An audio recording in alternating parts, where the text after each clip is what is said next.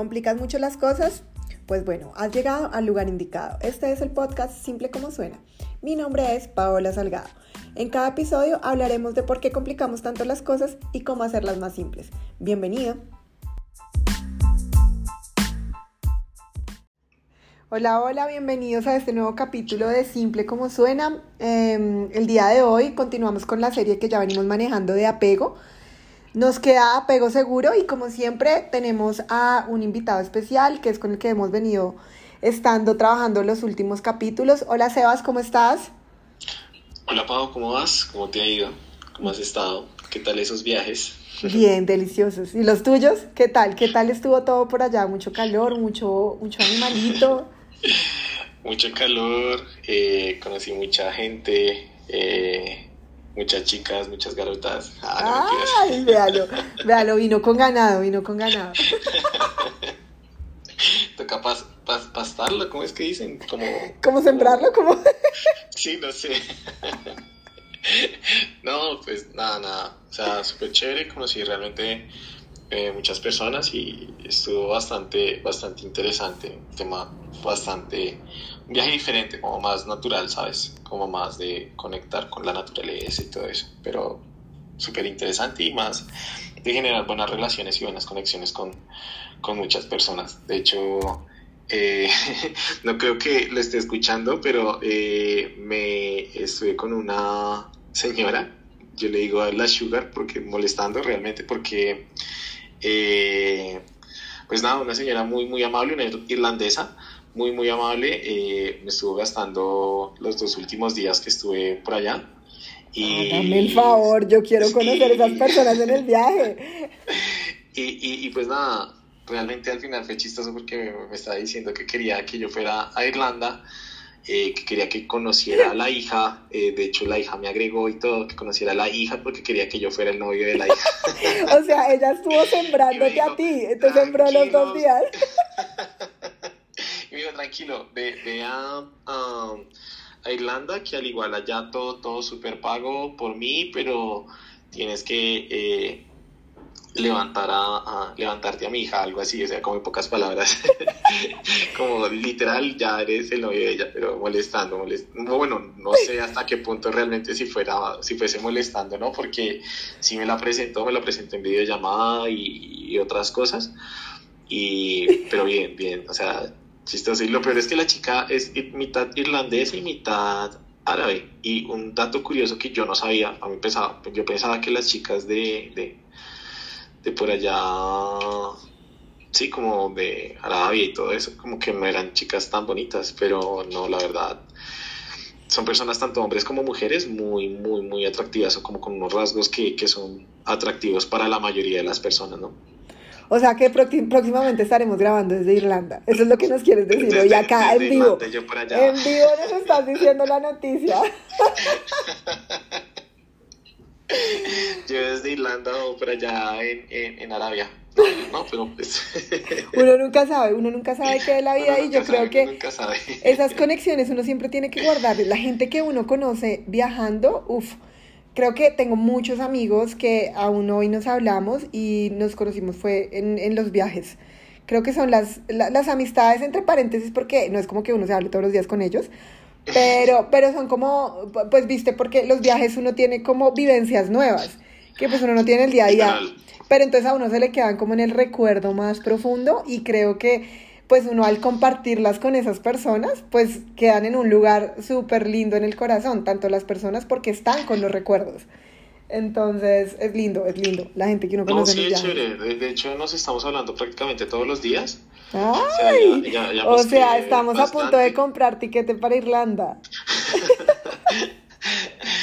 Pero ha sido más por el tema de, de, de, de bueno, de como de que me ha estado ayudando como con, con unos temitas de perfeccionar más eh, mi, el poder hablar o mi acento en inglés.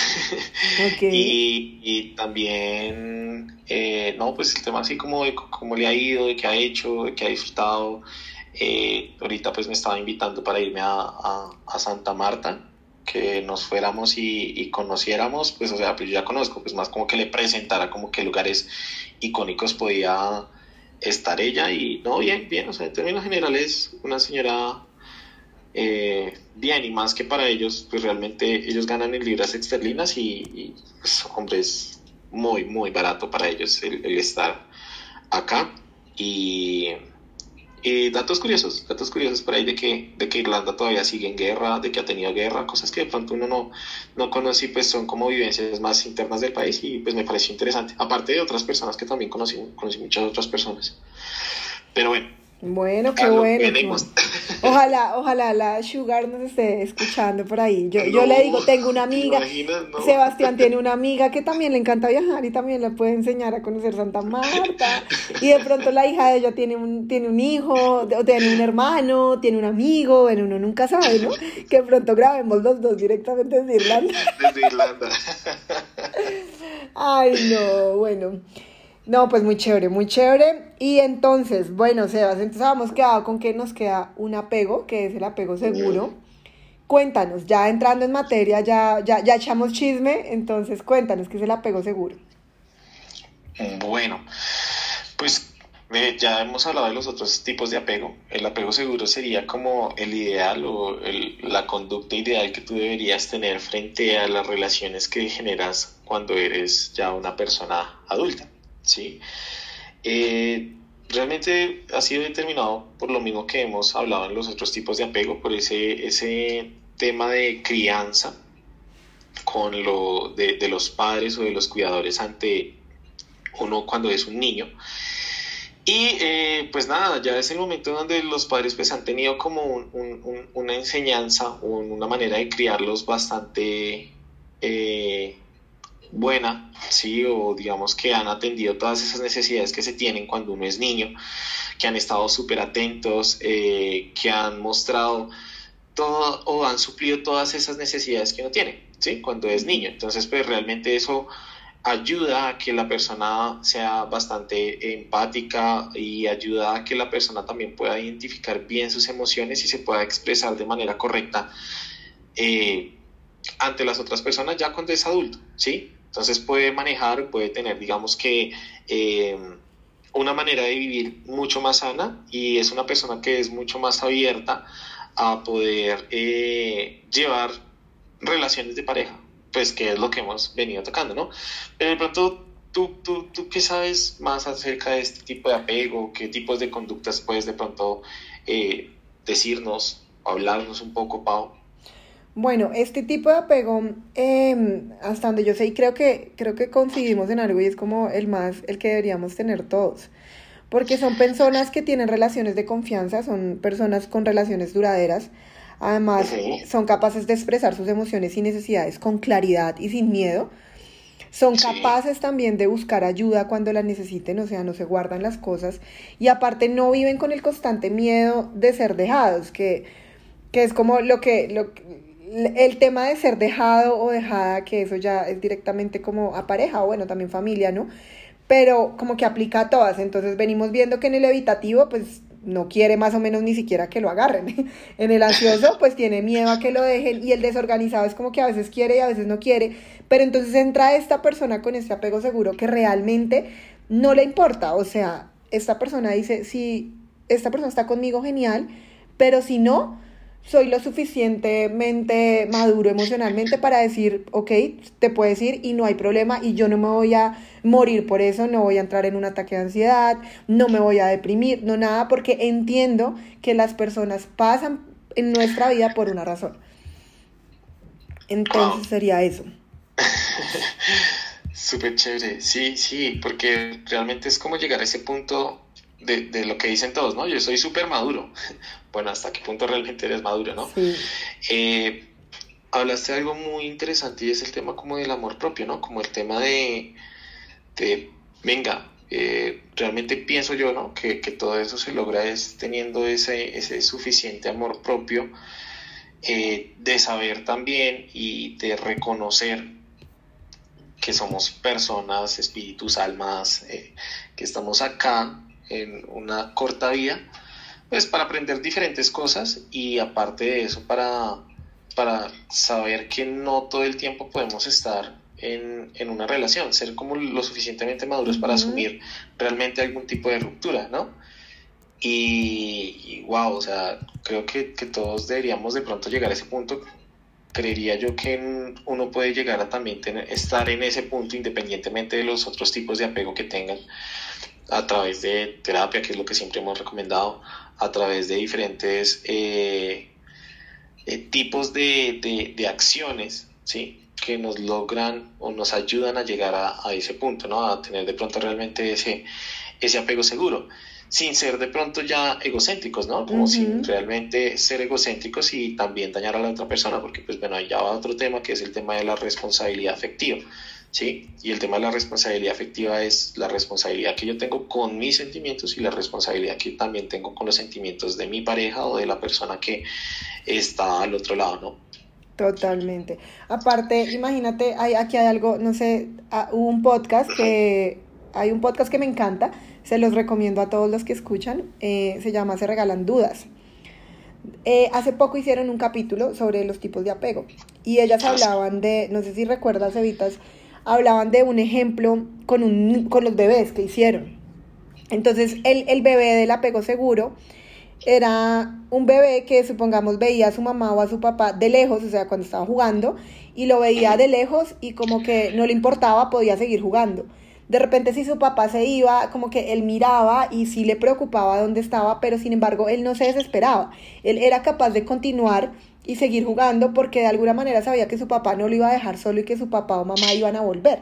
diferente a los bebés con el apego ansioso o con, con, sí, con apego ansioso o con apego evitativo, que son todo lo contrario. Entonces el ansioso lloraba un montón, el evitativo era como que la mamá se fue, se perdió y él ni siquiera volvió a mirar como venga, pero ¿dónde está? Y eso me parece... suficiencia. Sí, exacto. Y me parece súper importante. Hubo una... Les voy a leer algo que encontré que me pareció súper chévere en las características de un apego seguro y dice lo siguiente. Es un vínculo que desarrollan los niños en, su en los primeros años de vida y se garantiza principalmente por el hecho de haber vivido una relación acogedora y cálida con su cuidador, dando como resultado que el niño se vea como persona digna de ser amada y cuidada, de manera que cuando experimente la adultez, pues pueda eh, relacionarse de manera mejor. Entonces, me parece, o sea, la parte que dice que se vea como una persona digna de ser amada y cuidada. O sea, esto básicamente es autoestima. O sea, un niño que crezca con este apego o con unos buenos cuidadores, por decirlo así, puede desarrollar una autoestima bien desde su, desde su edad primaria pero como la mayoría no pasa, ¿cierto? O sea, creo que el común denominador siempre tenemos faltantes, siempre tenemos vacíos, que los podemos ir trabajando en el tiempo, ¿no? Pero, pero a lo que yo voy es, me parece interesante em, el tema de lo que tú mencionabas. Tú dijiste como a veces se puede confundir con que no, es egocéntrico y entonces yo me creo lo mucho. Y no, en realidad es que esta persona sabe el valor que tiene, se ama por lo que es y es consciente que simplemente la otra persona puede que no la ame y no es un error de ella, simplemente no son el uno para el otro. Exactamente. es lo que es difícil. puede ser, digamos, un tema donde muchas veces eh, pienso yo que los hombres también como cometemos ese error. y es como, no, pues es que si yo te amo, entonces ya tú me tienes que amar. Y pasa mucho, ¿no? Como que los hombres eh, idealizan mucho a las mujeres que son súper lindas, ¿sí? O sea, las mujeres que, digamos, eh, bueno, todas las mujeres tienen su belleza, ¿no? Pero pues digamos que hablemos acá de, no sé, un ejemplo, una supermodelo, ¿sí? O de esas niñas que apenas están empezando con la actuación y, y, demás. Entonces, pues, eh, ¿qué pasa? Que uno dice, uy, pues es la mujer inalcanzable, ¿no? Entonces, como es la mujer inalcanzable, entonces eh, yo le escribo y si yo le digo que la quiero, que la amo, que la puedo hacer súper feliz, pues entonces ella ya va a caer a mis pies. Porque pues bueno, eso también nos lo, lo enseñaban en nuestra infancia, eh, las historias que nosotros veíamos, la televisión que veíamos, las películas y demás, nos decían como, si tú eres el hombre que eh, revela sus sentimientos, pues obviamente esa mujer va a, a, caer a tus pies y te va a decir que sí, y la realidad es diferente, ¿no? La realidad es otra totalmente distinta y, y hay que ser suficientemente, eh, pienso yo, conscientes de que pues si yo le digo a la otra persona lo que siento, pues primero, eh, puedo de cierta manera salir lastimado en el sentido de que, pues, bueno, la otra persona no siente lo mismo, ¿sí? Pero ya hasta qué punto, bueno, si la otra persona no siente lo mismo, pues venga, no hay lío, no hay problema, ¿sí? Porque pues yo soy responsable de mis sentimientos y no responsable de los sentimientos de la otra persona.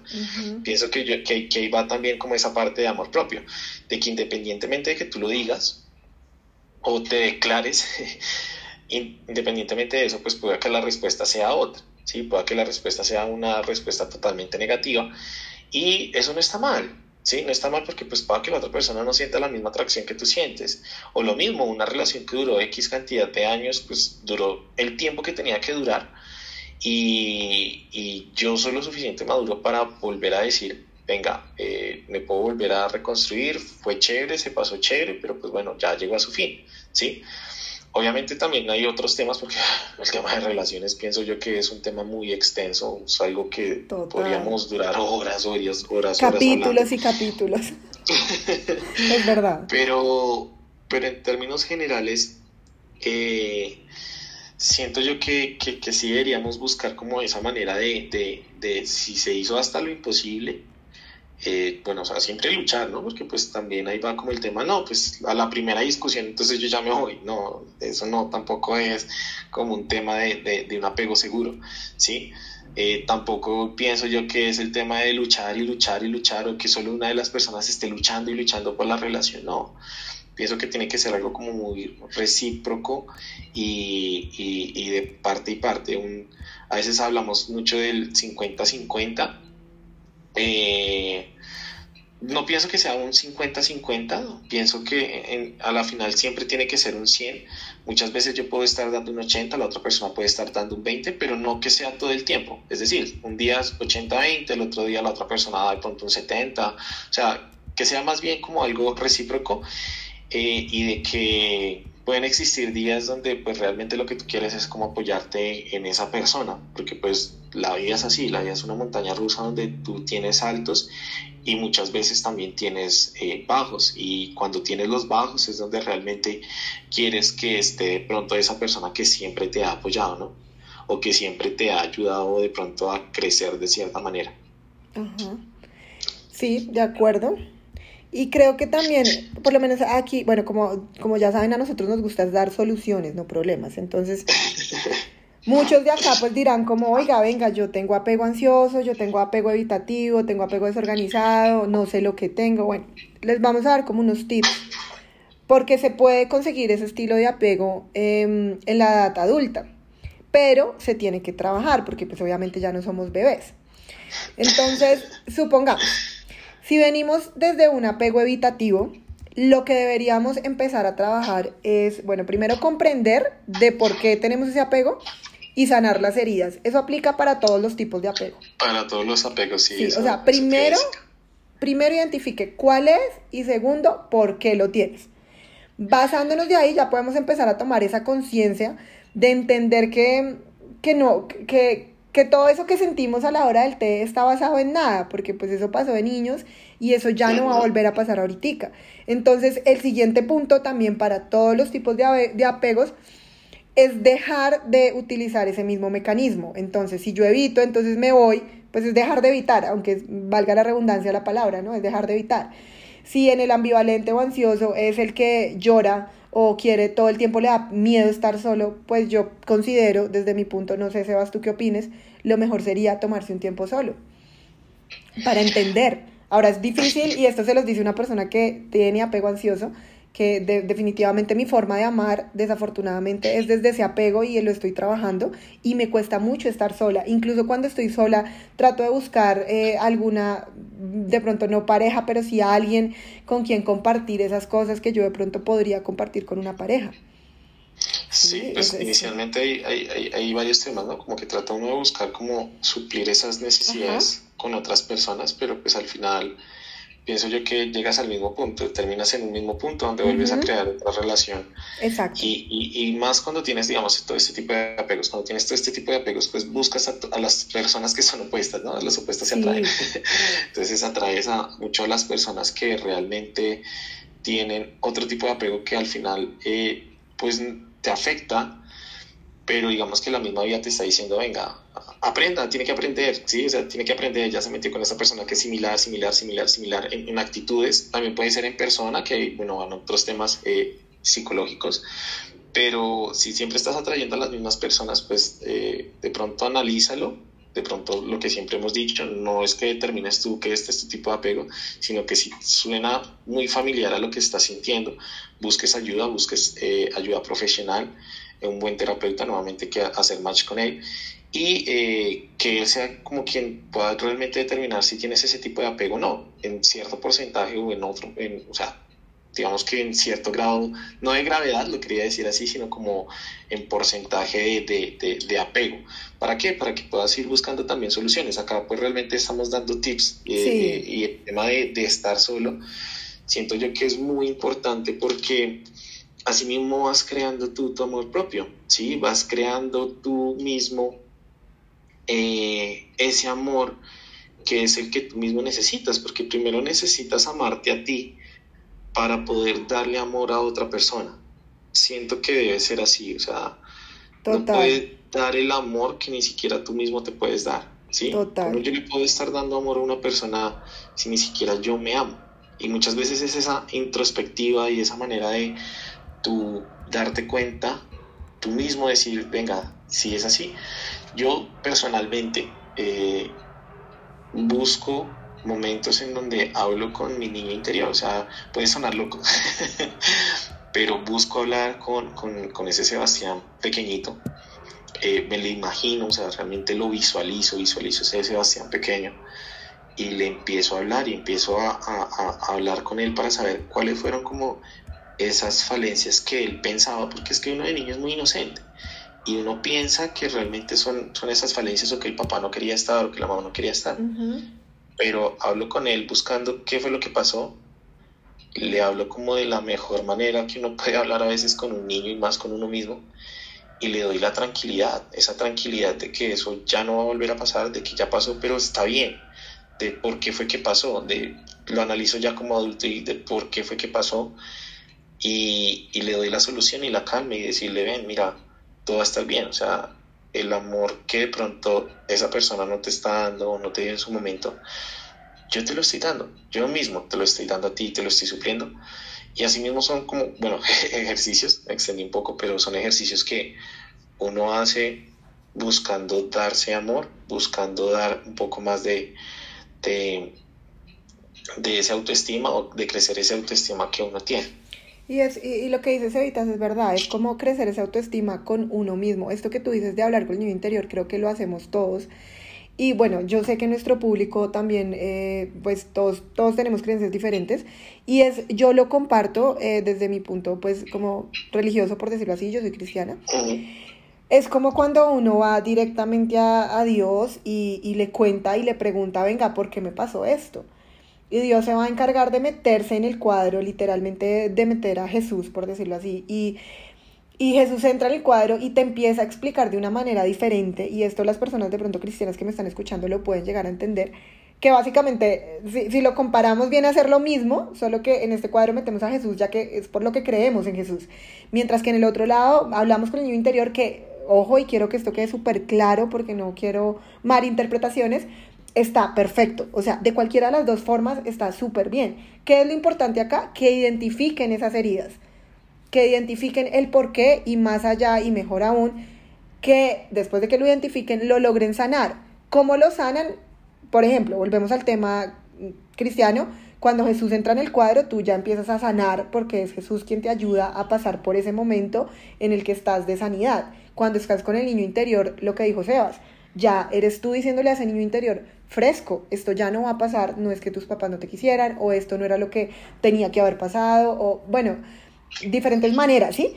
Pero lo importante es identificar y sanar. O sea, si no hacemos esas dos cosas es muy difícil llegar a ese apego seguro. Aparte que no es como que nuestra meta sea llegar a un apego seguro porque sí. Es que llegar al apego seguro es una manera de tener relaciones con bienestar, es, manera es una manera de relacionarse también con otras personas de una manera sana. Y además relacionarse con personas que realmente también están sanas, porque cuando uno no está sano, pues lo que llega a tu vida son personas también rotas. y eso te terminan rompiendo a ti. Eso me pasó a mí el año pasado, me metí con un montón de gente rota, desafortunadamente, por X o Y, que no estaban dispuestos a sanar. ¿Y qué pasó conmigo? Pues yo también me rompí, me rompí en el camino, yo ya venía rota y me rompí peor. Entonces es también como eso, identificar, sanar y, una, y bueno, obviamente lo que dijo Sebas, ¿no? Eh, ir al psicólogo, bueno, buscar a alguien que te confirme lo que tú estás pensando. Buscar terapia es como lo más importante para, para que pues, te vaya mostrando también ejercicios, es de también mucha voluntad. Eh, de pronto, creo que, que Pau dijiste como desafortunadamente cruzarte con, con, ciertas personas. Bueno, no, desafortunadamente, creo que corrijo porque creo que todas las cosas son maestras, sí, o sea, todas pues, estas... ya, ya, ya, ya, te conozco y sé, que digamos eso no era lo que querías interpretar, sino como decir, eh, bueno, me crucé como con estas personas en el camino, tenía que hacerlo para darme cuenta de que tengo que sanar algo, ¿sí? Y de que ese algo que yo quiero sanar, lo estaba buscando en que otras personas me ayudaran a sanarlo, pero pues muchas veces las otras personas no están dispuestas a, sanar, a sanarse a sí mismas y menos a sanarte a ti, ¿sí? Pues, y no tienen que hacerlo. Que no son sanas, ¿sí? no, y, supongamos que no es obligación de nadie, aún así si fueran sanas no es obligación de otro sanarte a ti. Esa es una responsabilidad tuya, pero sí, lo que dice Seba, sí, no, no fue desafortunadamente, o sea, la verdad, estas personas fueron unos maestros en mi vida increíbles porque me ayudaron a identificar muchas cosas y muchas eh, me ayudaron a interiorizar muchas situaciones en mi vida y, me han traído al punto en el que estoy ahorita, que es mucho mejor en el que estaba hace unos años. Entonces, en realidad, sí, lo que tú dices no son desafortunadamente, fueron unos maestros increíbles para mi vida. Y bueno, creo que esos serían los tips. Ya, entonces terminamos esta serie de apegos. Eh, si tienen alguna duda, inquietud, nos pueden escribir. Mi Instagram es Paola Salgado 14. El tuyo es Sebas. El mío es sebas.trua. Eh, no sé si se puede dejar, creo que en la descripción del podcast. ¿Sí? Pues, pues, bueno, o sea, sí, cualquier cosa súper disponible a lo, a lo, que quieran, a que nos sigan, a incrementar seguidores.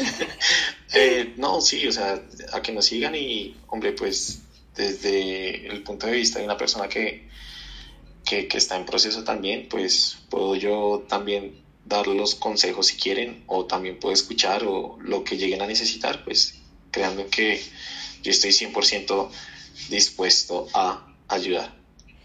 Bueno, Sebas, pues fue un placer compartir contigo todos estos capítulos. Gracias, gracias por tu experiencia, gracias por tu conocimiento, gracias por todo lo que nos compartiste. Esperamos que eh, tenerte en próximos capítulos.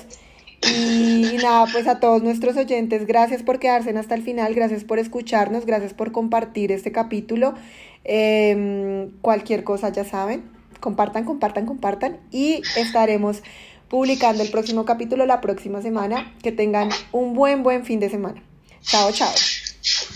Gracias a todos y pues muchas gracias a ti, Pau, por, la invitación realmente a, a toda esta miniserie que hiciste.